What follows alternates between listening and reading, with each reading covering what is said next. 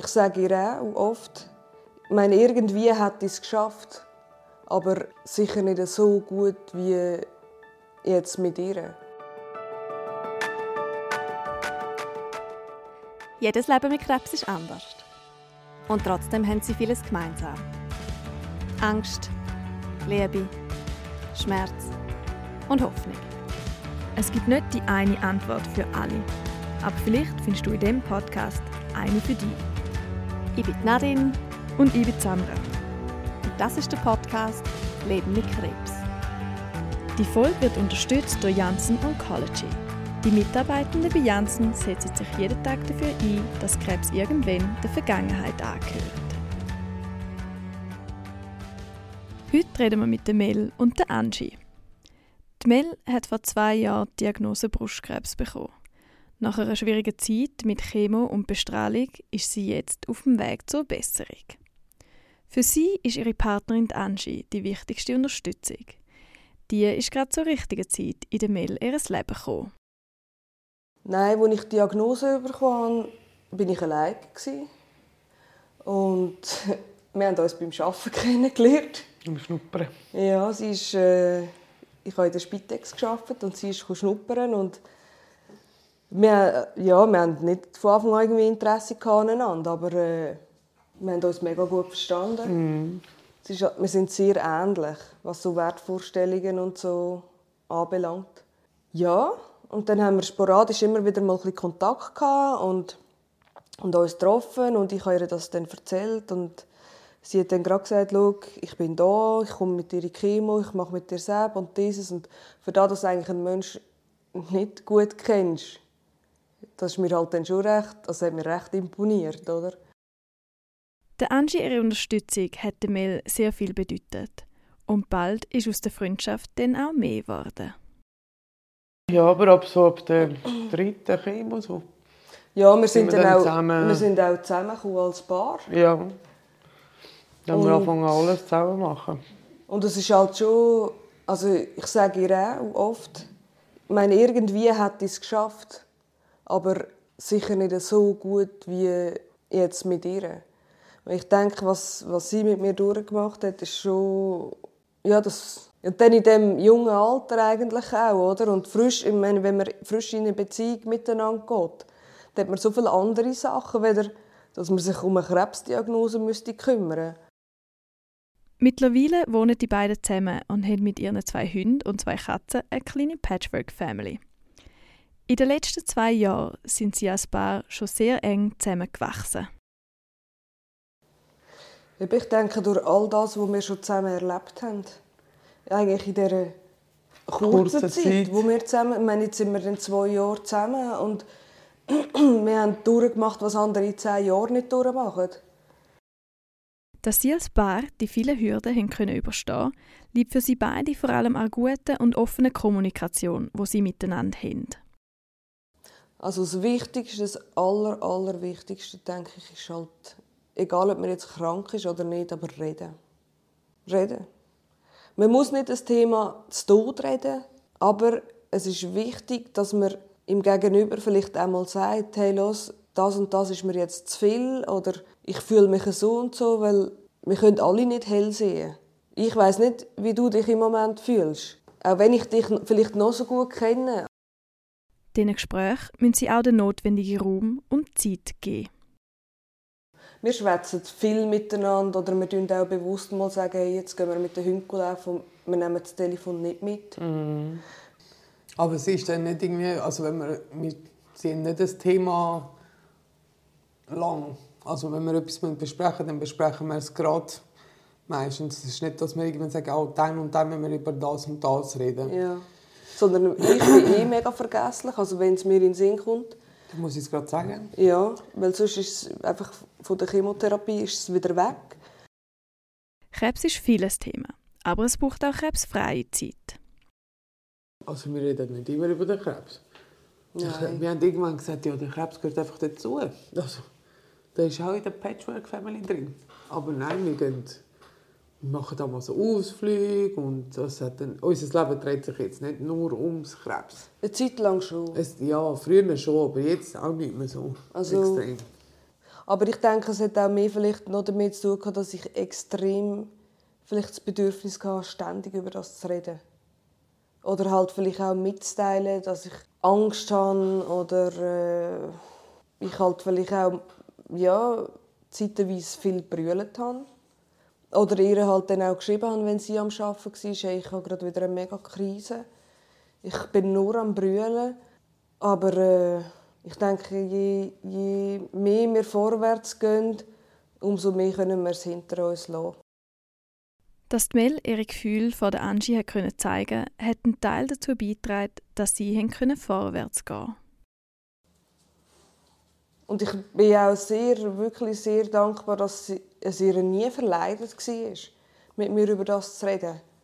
Weil ich vielleicht Sachen 30'000 Mal gesagt habe oder 30'000 Mal gesagt habe, ich habe Angst oder brüllt habe wegen Gleichen oder auch jetzt brüllen und sagen, ich habe Angst und sie nimmt sich die Zeit, ohne irgendwie wertend zu sein oder so und geht mit mir einfach den Weg. Angie war gerne da für die Mel. Aber auch für sie war die ganze Situation belastender, als sie sich eingestehen wollte. Das Schlimme war, sie zu sehen leiden und nichts machen Das war wirklich das Schlimmste. Also teilweise nach, nach, nach der Chemo, mit dem Schmerz und so. Das ist schon... Alles andere hat funktioniert. Also ich habe teilweise wirklich einfach nur funktioniert, weil du kannst nicht stehen bleiben. Wir haben Tier, Haushalt. Ich bin teilweise schon so an meine Grenzen gekommen, aber dann ist es einfach, ist einfach weitergegangen. Der Mel ist bewusst, wie die Situation für ihre Partnerin ist. Ich denke das auch oft. Ich als Betroffene, wenn ich jetzt an ihre Situation denke, es kommt dann viel so, wie geht es der Mel, wie geht es der Mel, aber dass da jemand ist, wo das ganze Haus zusammenhält, das geht oft vergessen. Und ich finde, das, dem sollte man vielleicht auch ein bisschen mehr Aufmerksamkeit oder Beachtung schenken. Anfangen könnte da jeder und jede, indem man einfach auch mal die Angehörigen fragt, wie es ihnen geht. Die wiederum müssen darauf achten, dass sie auch genug zu sich selber schauen. Die nicht betroffen sind oder, oder Partner sind, also von meiner Seite her gesehen. Vielleicht auch mal nicht, eben nicht so übertreiben. Wirklich auch sich Zeit nehmen und so mal einfach Seite einen Kaffee in Ruhe trinken. Ja, selber mal ein bisschen oben runterfahren. Ja. Weil ich trotz, denke... Äh, weil, trotz auch wenn, sie, wenn die andere Seite krank ist, bist du doch ein Mensch. Und wenn, wenn, wenn ich dann zusammenklappe, dann ist dann auch nicht gut, oder? Und das ist halt, dass man sich dadurch ein bisschen für sich nimmt. Ja, wie du gesagt hast, eben, dass man nicht einfach nur versucht zu funktionieren mhm. oder in dieser Situation mit zu überleben, sondern dass man auch ja, eben sich einmal ein bisschen Zeit nimmt für sich ja. selber. Oder? Es ist schwierig, aber es muss gehen. Etwas tut, was einem selber gut tut.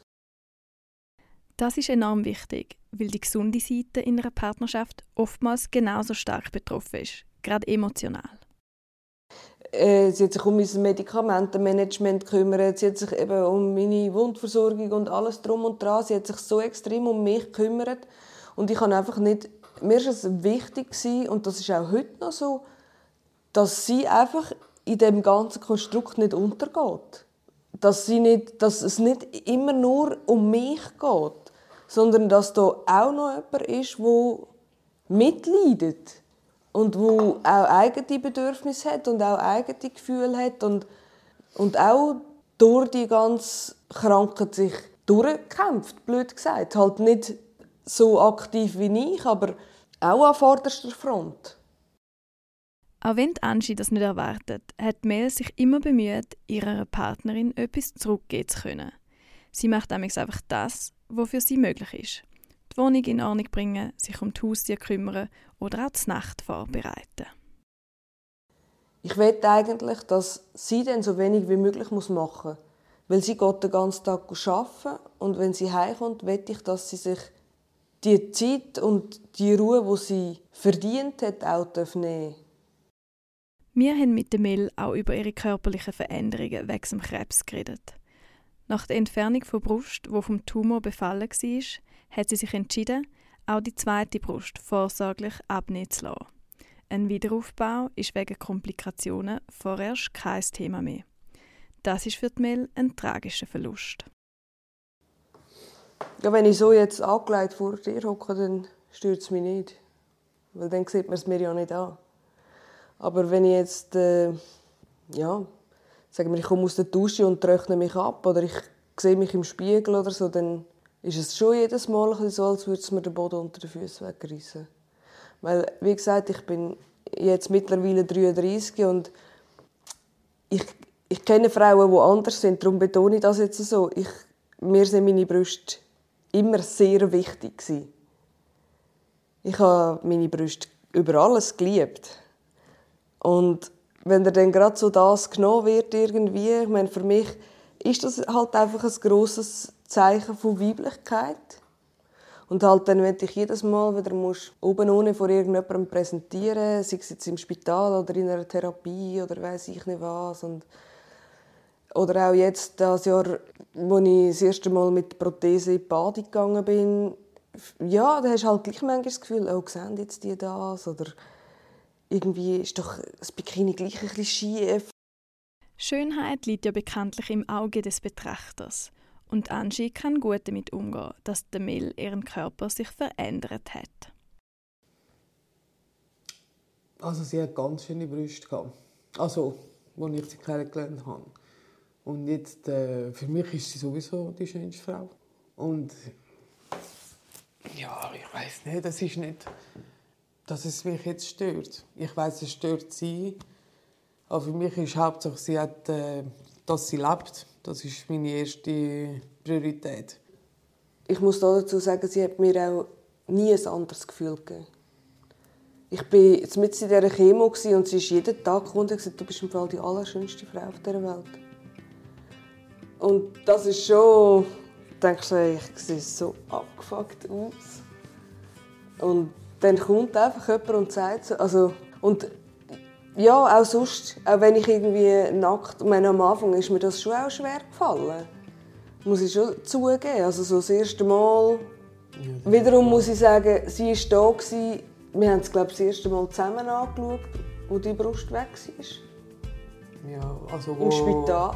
Wo eine Prothese getestet haben. Ja, und im Spital ja auch. Also weißt, so, sie war bei diesen Sachen dabei. Gewesen. Sie hat mich nie alleine gelassen oder hat irgendwie gesagt, oh nein, das kann ich jetzt nicht oder so, sondern ja, es war schon ein mein, mein Fels in der Brandung. Und eben, sie hat mir nie das Gefühl gegeben, dass ich irgendwie jetzt, dass mein Körper nicht mehr so schön ist wie vorher oder sonst irgendetwas.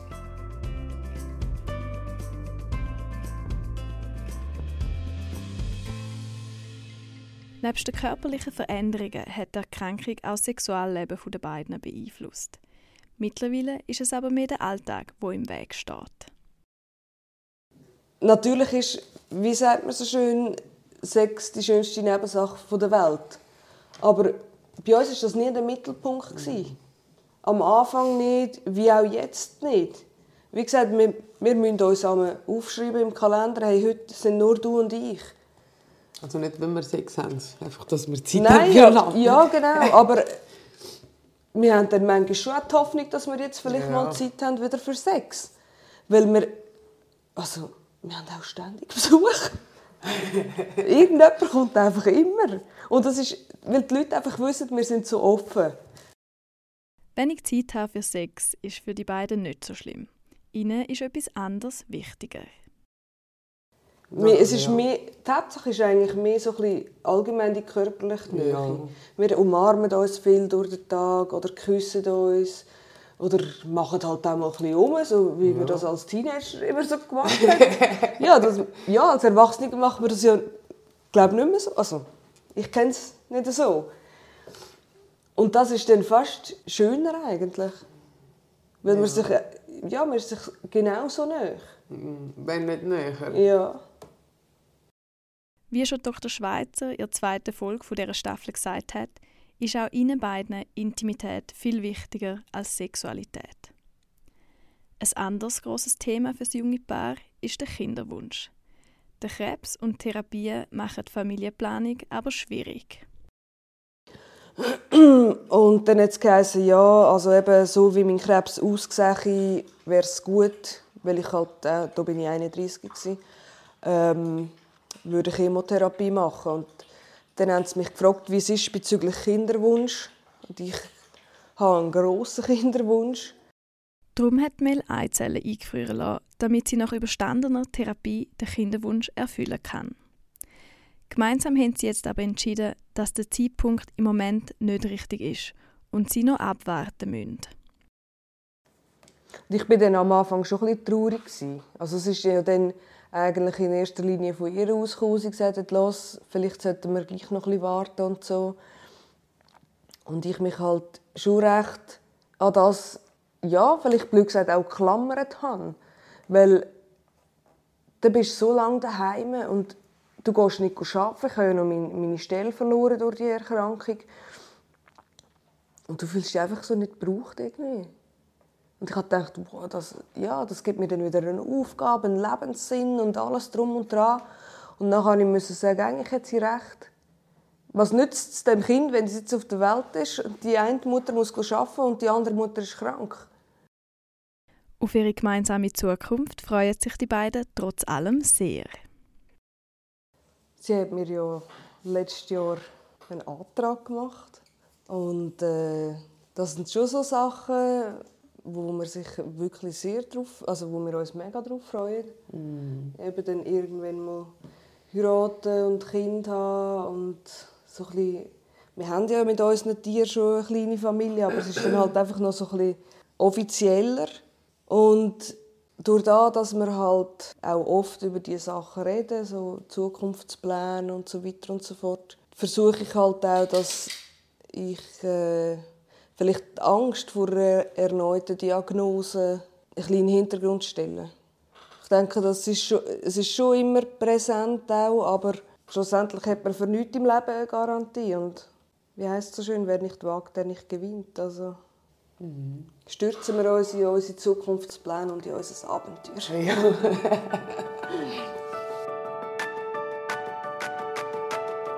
das war es von der Staffel zu Beziehung und Intimität. Wir hoffen, dass ihr viele gute Inputs bekommen habt. In der nächsten Staffel geht es darum, welchen Herausforderungen Cancer Survivors begegnen, also Personen, die als vom Krebs geheilt gelten. Wir reden mit Expertinnen über Lösungsansätze und hören die Erfahrungen mit dem Leben nach dem Krebs von zwei Betroffenen. Bis dorthin macht's gut und passt auf euch auf.